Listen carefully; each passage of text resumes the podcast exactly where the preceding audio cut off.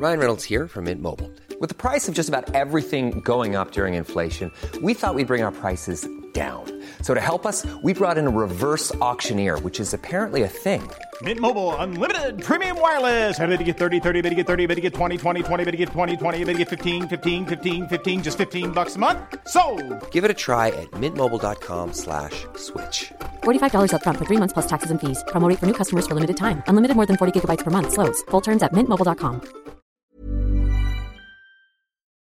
Entrevista.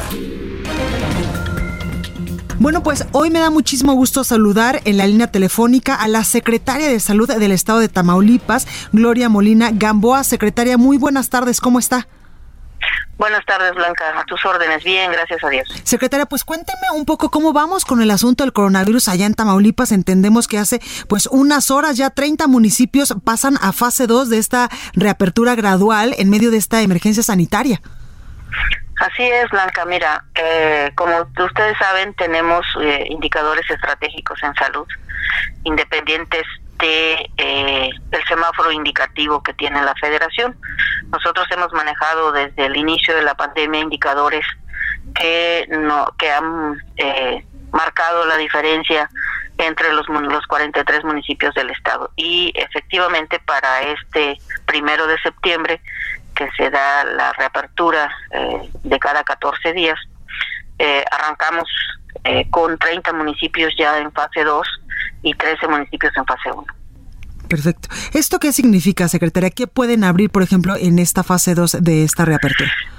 Mira, como tú sabes, llevamos ya prácticamente cinco meses y medio en, eh, pues, eh, con una eh, restricción desde el punto de vista eh, de la apertura económica importante para el Estado.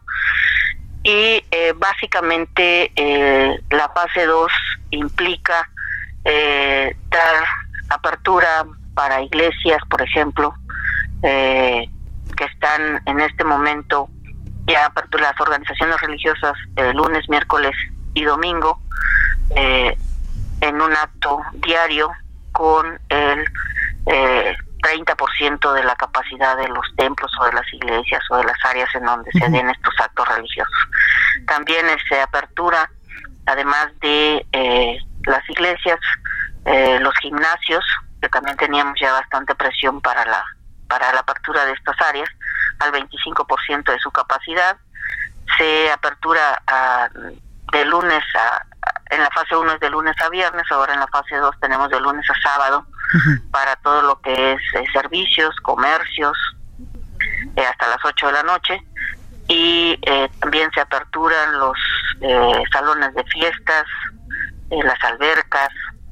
Tenemos aperturadas dos playas, no hemos aperturado el resto por, por estos indicadores. Tenemos la, la playa de La Pesca y la playa de San Fernando, son los dos municipios que están aperturados en este momento. Claro. Secretaria, los eh, municipios que continúan en fase 1, pues son varios, incluso que, eh, que colindan con Estados Unidos, como pues podría ser Nuevo Laredo, eh, eh, también pues estamos eh, Matamoros y Reynosa, ¿verdad? Sí, en fase 1 básicamente está la mayoría de los municipios eh, pues más grandes del estado, Claro. porque pues es ahí donde nos ha costado más trabajo. Eh, aunque estamos en una franca tendencia hacia la baja desde hace cinco semanas, aún estos municipios tienen indicadores que no nos permiten hacer una, una apertura fase 2. Y básicamente está Madero, Tampico, Altamira, Aldama, Matamoros, Reynosa, eh, Laredo, eh, Miguel Alemán, Vallehermoso, Mante, que son básicamente eh, los municipios grandes y que de alguna forma pues siguen en fase 1. Claro, y este paso importante, secretaria, que usted nos comentaba y nos eh, puntualizaba muy bien de que hay varios municipios que ya pasan a fase 2, sin embargo, pues como ustedes lo han dicho, no hay que bajar la guardia y el uso del cubrebocas pues se mantiene en calidad de obligatorio y también pues de manera regular la aplicación del, del programa doble hoy no circula, ¿verdad? Por supuesto, tenemos algunas situaciones que siguen, a pesar de estar en fase 2, continúan en fase 1 y en fase 2. O sea, continúan en todo el estado, Claro. básicamente tres. El doble hoy no circula, la no movilidad eh, hasta las, eh, en fase 1 hasta las 10 de la noche, en fase 2 hasta las 11 de la noche y eh, el uso de cubrebocas fuera de casa. Claro. Por último, secretaria, preguntarle ayer, eh, pues veíamos al gobernador eh, Francisco García Cabeza de Vaca que mediante un decreto gubernamental, pues eh, anunciaba que se va a extender la emergencia sanitaria hasta el próximo 31 de octubre. Es correcto.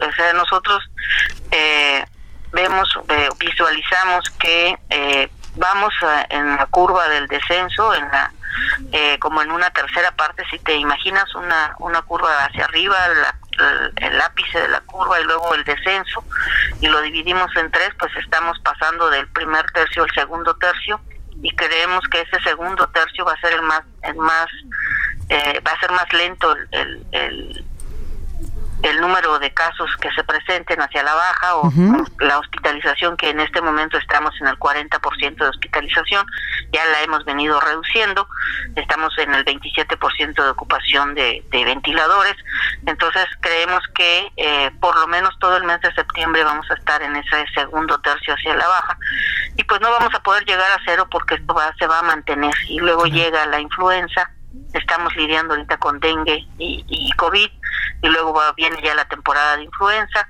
y entonces creemos que ese último tercio hacia hacia la baja pues no va a llegar a, a, cero se va a mantener y la intención con el apoyo de toda la población es que nos mantengamos en esa posición.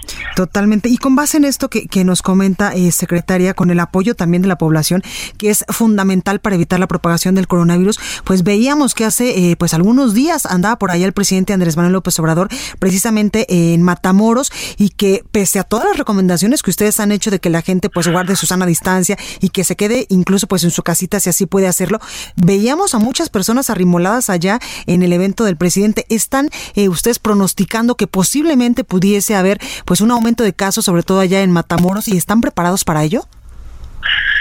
Mira, ya tuvimos la parte más complicada. Matamoros fue el municipio más difícil, es el que más nos ha costado. Todavía tenemos allá algunas de las instituciones con ocupación del 100%, que son un poco número de camas que se liste, sigue el 100% en Matamoros. Por supuesto que, eh, estamos esperando un incremento en el número de casas, de casos, perdón.